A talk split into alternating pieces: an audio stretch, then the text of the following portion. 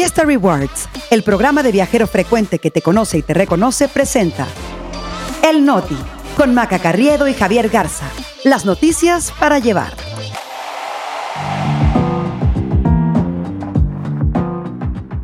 Es miércoles 6 de diciembre. Yo soy Maca Carriedo. Yo soy Javier Garza. Este es El Noti. Y nosotros aquí estamos. Los hombres más ricos de México espiados en el sexenio de Peña Nieto. Xochitl y Claudia miden músculo con equipos de campaña. Migración frena deportaciones por falta de dinero. El Noti. Noticias para llevar.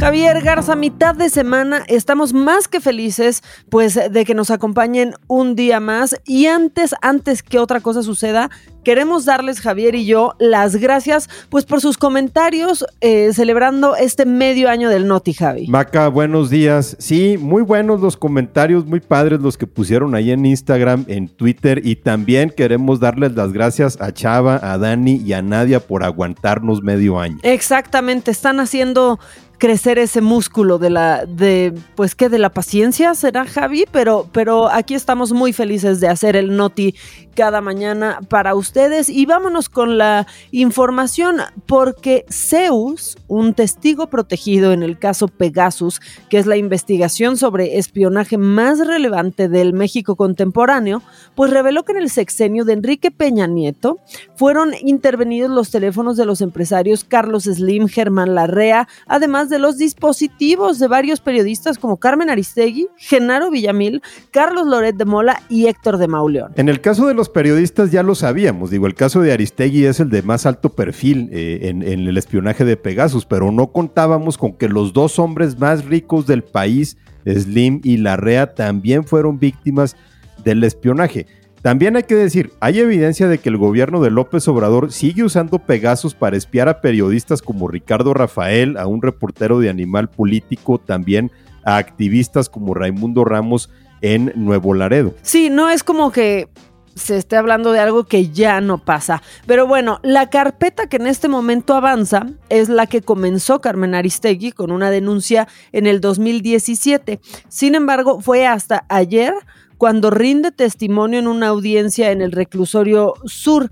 La periodista pues compareció en calidad de víctima, mientras que pues en el banquillo de los acusados estaba Juan Carlos García Rivera, empleado de la empresa KBH Applied Technologies Group, que era usada como pantalla para encubrir la comercialización en México de este software de Pegasus, que es una propiedad de la empresa israelí NSO Group. Este testigo identificado como Zeus dijo que era el propio presidente Peña Nieto quien dictaba los objetivos de espionaje y que la lista de teléfonos intervenidos era de unos 1.500 pertenecientes a empresarios, políticos, periodistas y activistas. Según la Fiscalía General de la República, Zeus viajó hasta Israel para ser capacitado en el uso de Pegasus y luego aceptó colaborar con las autoridades a cambio de ingresar al programa de testigos protegidos. En la audiencia, Zeus, eh, me da un poco de risa estar diciendo Zeus y hablar de Pegasus, Javi, este, pero bueno, pues esto así es como se le tiene que, que llamar a este testigo protegido.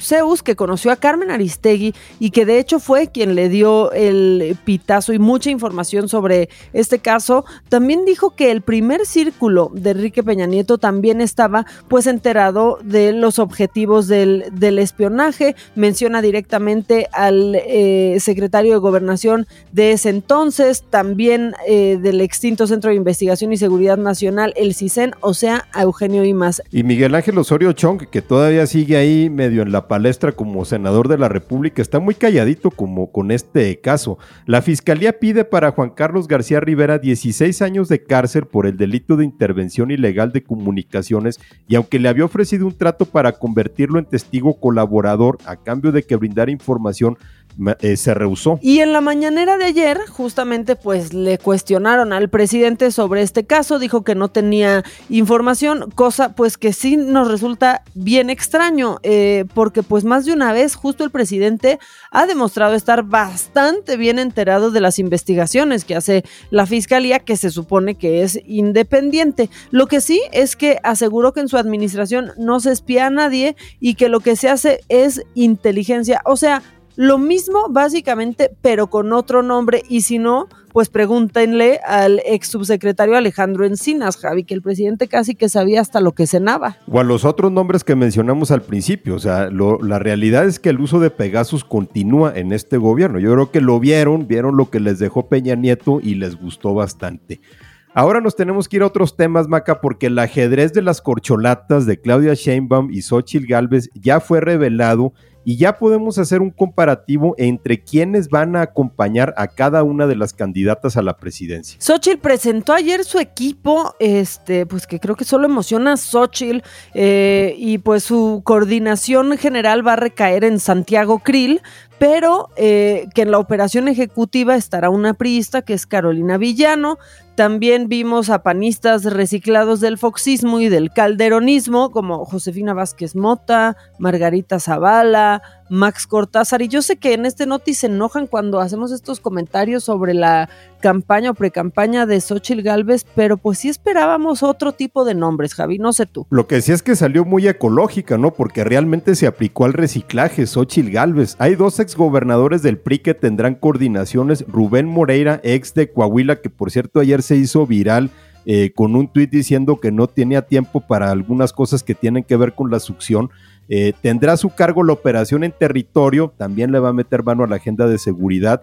Rolando Zapata, ex de Yucatán, se encargará de la defensa del voto y la verdad es que no escapa la ironía ver a un priista defendiendo el voto. Sí, la verdad es que parece que nos quieren hacer este reír un poco. Hay dos reciclados del gabinete de Peña Nieto, que es Ildefonso Guajardo, que va a ver el tema de relaciones internacionales, y está Enrique de la Madrid a cargo del plan de gobierno. El PRD también se lleva sus dos posiciones, eh, con Ángel Ávila como coordinador de alianzas y Jesús Ortega en la prospectiva, Javi. Bueno, están también sus hijos en, este equipo. Sí, eh, hay lugar para los vástagos eh, de Xochitl, su hijo y su hija, que también van a encargarse de coordinaciones. Eh, eso de prospectiva que va a hacer Jesús Ortega, pues vaya uno a saber lo que significa.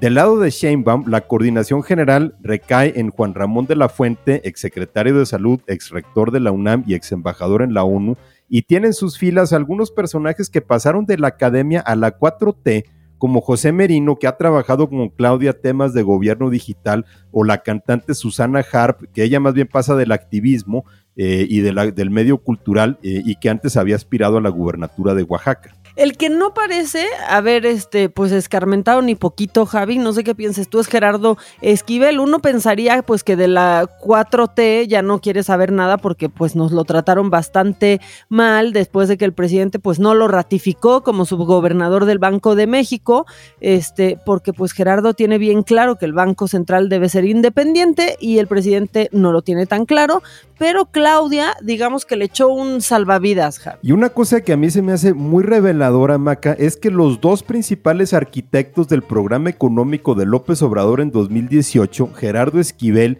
y Carlos Ursúa, ahora serán los arquitectos de los programas económicos de Claudia Sheinbaum en el caso de Esquivel y de Xochitl Galvez en el caso de Ursúa. O sea, realmente para mí esa es una, eh, una de las cosas más relevantes. Y bueno, ya sabíamos que Arturo Saldívar iba a agarrar hueso, digo, no en vano se salió de cobrar en la corte. Ahí le acompaña también Olga Sánchez Cordero, su antigua colega ministra. Por cierto, ambos se han pronunciado en contra del elemento central de la reforma judicial de la 4T, que es la elección directa de los ministros de la Corte. Vamos a ver cómo queda la propuesta de Sheinbaum. Oye, Javi, y ya nada más para cerrar con este tema corcholatoso, porque ayer mencionamos que una encuesta del Heraldo, ¿no? Ponía a Samuel García en segundo lugar delante de Xochitl, pero nuestros amigos de Covarrubias, la firma que hace esta encuesta, nos aclaran que quizás confundimos preferencia con expectativa. De hecho, lo confundió también, también Samuel, ¿no? Y todo movimiento ciudadano. Samuel sale en tercer lugar con el 7% de intención de voto, pero en la pregunta de quién tiene más posibilidades de ganar la elección, ahí es donde Samuel sale en segundo lugar, sale más arriba que, que Xochitl con 10% contra 9 de Xochitl. Pero esa es la cifra, y si hay que aclararlo, Javi, que nos ha vendido Movimiento Ciudadano. Sí, de ahí fue de donde se colgó Samuel para andar presumiendo que ya se encontraba en segundo lugar. Pero una cosa muy distinta es quién cree la gente que va a ganar la elección a por quién va a votar la gente. Y ahí es en donde Samuel García estaba y hay que recalcar el estaba porque ya no está en tercer lugar. Bueno, dicho y aclarado lo anterior, tenemos que hablar del asunto migratorio que simplemente no nos deja porque ayer nos enteramos que el Instituto Nacional de Migración frenó todas las deportaciones y el transporte terrestre de migrantes irregulares. ¿Por qué?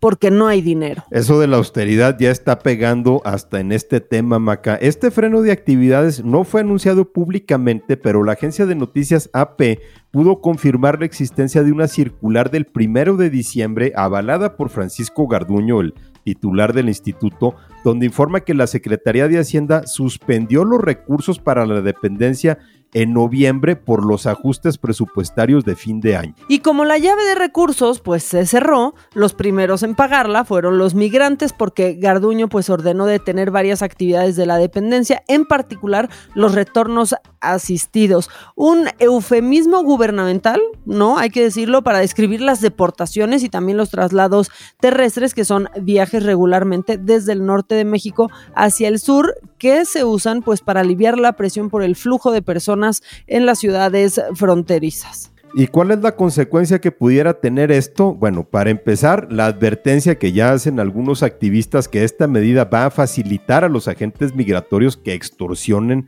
a los migrantes para dejarlos pasar. Digo, ya sabemos que eso ocurre actualmente, pero ahora sin medios para regresar, pues eh, los migrantes quedan a merced de los agentes. Eso lo advirtió, por ejemplo, el director de Pueblos Sin Fronteras, una organización que ayuda a a migrantes Irineo Mújica. Y eso no es todo, Javi, porque pues el paro en estas deportaciones y traslados terrestres no es lo único que ordenó el señor Garduño por falta de lana. También puso en pausa el movimiento de agentes migratorios para que regresen a las oficinas a las que están adscritos y la suspensión de citas que agentes pues tenían programadas para los controles de confianza. Todo por ahorrarse una lana es que eso de la austeridad corre parejo, incluyendo en una de las mayores crisis que vive actualmente el país. Ahora, todos estos movimientos pues se dan en medio de cómo se agrava el problema del flujo migratorio. Nada más de enero a octubre de este año, las autoridades mexicanas han registrado a casi 590 mil migrantes en situación irregular, un fuerte aumento si se compara ese número con las 440 mil registradas todo el año pasado y ya prácticamente el doble de las 310 mil que se contaron en 2021.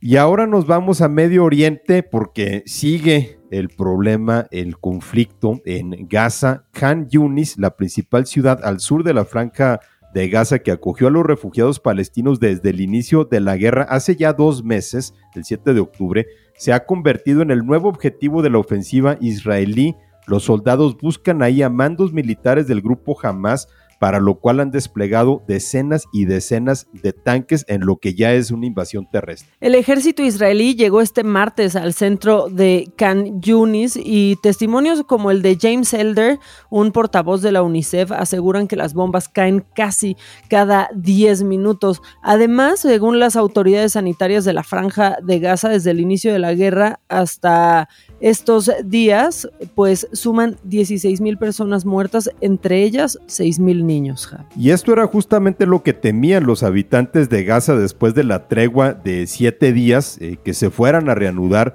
las hostilidades y obviamente se agrava la crisis ahí. A Israel le interesa en especial esta zona de Han Yunis porque creen que ahí se esconde el líder de Hamas, eh, Yahya Sinwar, y que ahí se mantienen capturados a los rehenes israelíes, que por cierto ha habido una condena muy fuerte por el hecho de que Hamas no ha soltado, no ha liberado a todas las mujeres que tenía retenidas. El combate ha sido tan feroz en las últimas horas que se habla de batallas de cuerpo a cuerpo entre militares de Israel y terroristas de Hamas. Por cierto, antes de cerrar con este tema, eh, ayer un funcionario del Ministerio de Salud de Israel pues dio ante el Parlamento un dato bien interesante. Dijo que algunos israelíes mantenidos como rehenes por Hamas en Gaza recibieron medicamentos contra la ansiedad antes de su liberación. Puntualmente habló de clonazepam, Javi pues no es para menos con el trauma que ahora van a arrastrar todas estas personas, las que fueron secuestradas y ya liberadas y obviamente las que siguen secuestradas. Así es que este tema va a seguir dando de qué hablar. Pero ya para aterrizar el Noti, Maca, Pues vamos a ver cuántos de nuestros podescuchas pueden apoyar esta petición. No, Maca. Pues sí, porque les traemos una noticia que nos dio, pues yo creo que mucha ternura. Teddy Cuddle, un niño inglés de 10 años, ha comenzado una campaña de recolección de firmas. ¿Para qué? Para que Apple modifique el emoji nerd, que es la carita que usa lentes y le sobresalen dos dientecitos frontales. Y sabes que yo estoy con Teddy, Javi. Sí, yo también, como que ese emoji se ha vuelto ya un, estereotipo y Teddy explica en su petición que le preocupa mucho el impacto negativo de este emoji en la percepción hacia las personas que usan lentes. Además, le pide a Apple que cambien el nombre del emoji de nerd a genio, pues también tiene un buen punto. Lo que no sé es por qué no se lo pidió a Android también. No sé si en Android sale igual. Es que no lo usa, Javi, este, no, pero la verdad es que sí, aparte justo han querido acabar como con todos los estereotipos, ¿no? Y toda la gente se encuentra en esos, en esos emojis. La profesora de francés de Teddy fue quien lo impulsó a redactar la, la solicitud y luego en una entrevista para la BBC de Londres, pues el niño dijo que este emoji le parece ofensivo y que cree que puede hacer que las personas que se ponen lentes por primera vez piensen que van a parecer conejos o ratas por la forma de los dientes del emoji. Estoy al 100% con él y esperemos que haya respuesta de Apple, Javi. Fíjate que yo no me había dado cuenta, pero ya cuando lo pone de esa forma, pues sí, eh, sí finalmente te cae el 20 que ese emoji tiende a estereotipar o a estigmatizar.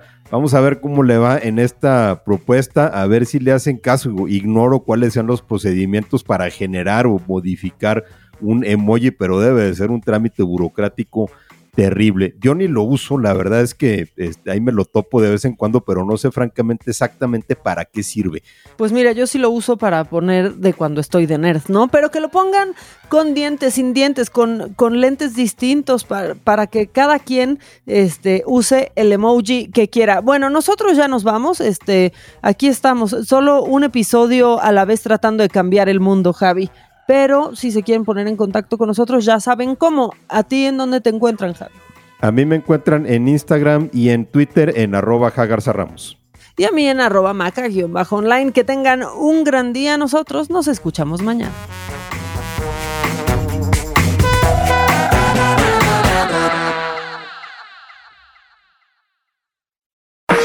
Experiencias exclusivas en eventos, conciertos, obras de teatro y más, gracias a Fiesta Rewards Invita. Fiesta Rewards presentó El Noti con Maca Carriedo y Javier Garza. Noticias para llevar.